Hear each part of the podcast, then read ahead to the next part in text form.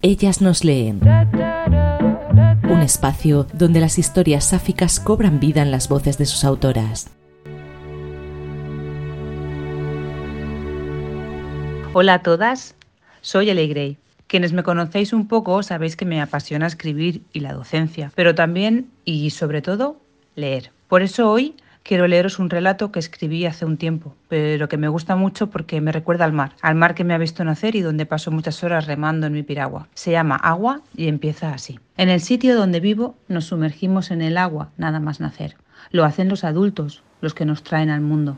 Ellos nos tiran al mar para que le perdamos el miedo porque no podemos crecer temiéndolo. Siempre hace buen tiempo aquí, no solo en verano. Por eso Además de nuestro primer baño de vida, nos bañamos todos los días del año. Hay mucha agua en el sitio donde vivo. Solo el cielo se libra del agua, que lo ocupa todo.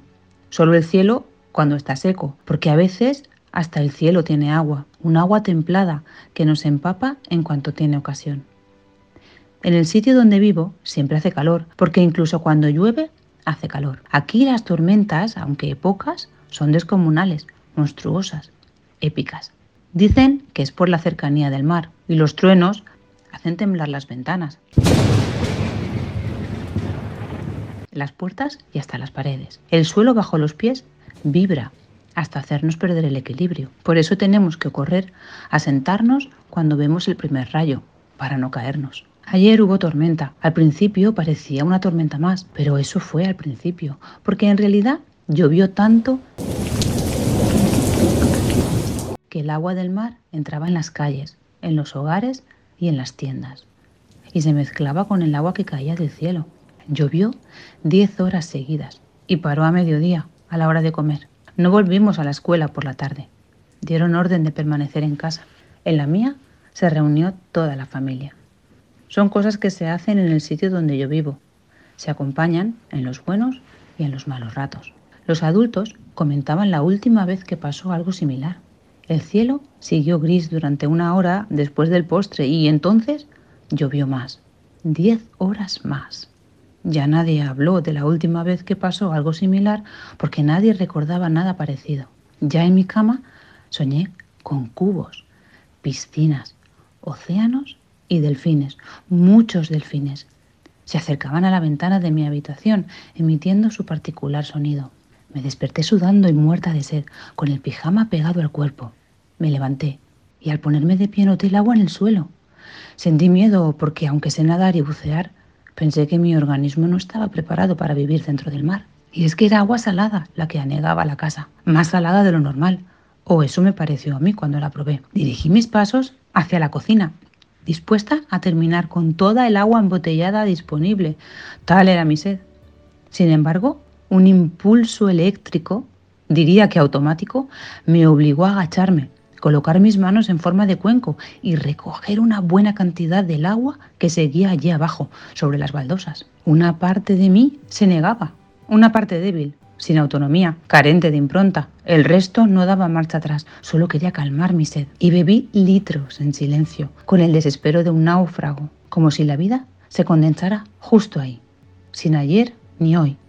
Sorbí y tragué, degustando cada gota que ya no estaba salada. No me calmaba la sed, pero me alimentaba. Cada molécula y cada átomo me sabían al manjar más exquisito, al más dulce de todos los postres. Quise parar varias veces, pero la fuerza que me arrastraba estaba fuera de control. La voz de mi madre me llegó de pronto. Me incorporé. Dejé de beber, no sin cierta resignación, y me escondí tras la cortina. Aproveché para analizar los daños de la tormenta y entonces fue cuando la vi, ahí abajo, nadando junto a la farola. Levantaba la cabeza de forma intermitente. Hubiera jurado que me estaba esperando. No podía dejar de mirarla en su totalidad, en su complejidad, en su magia. Crucé rápido el pasillo. No quería llamar la atención de los demás, que se habían ido acostando durante la noche en las camas y sillones de la casa sin pedir permiso. Me deslicé, sigilosa por las escaleras. El agua ya formaba parte de mí y lo entendí entonces, porque desde ese momento me iba a acompañar durante el resto de mis días.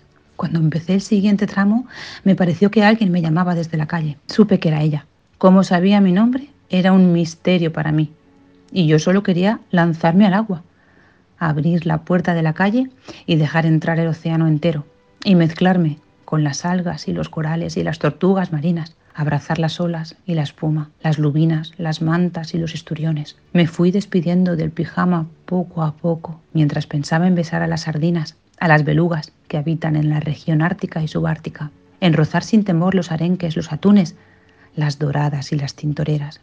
Pero sobre todas las cosas, caminaba despacio imaginando cómo sería mirar a los ojos de aquella que me buscaba desde el principio de los tiempos. Pensaba en acariciar cada una de sus escamas y sus branquias, en danzar arrastrando mis piernas junto a su canto seductor y armónico, dejándome llevar por la corriente, la corriente que provoca su nado con el fuerte y constante aleteo de su cola, que brilla bajo las aguas fragmentadas en miles de destellos perlados de luz.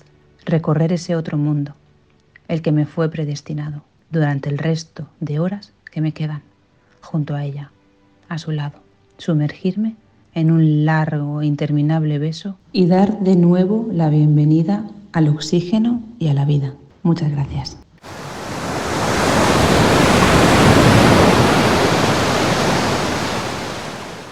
Ellas nos leen. Un espacio donde las historias sáficas cobran vida en las voces de sus autoras.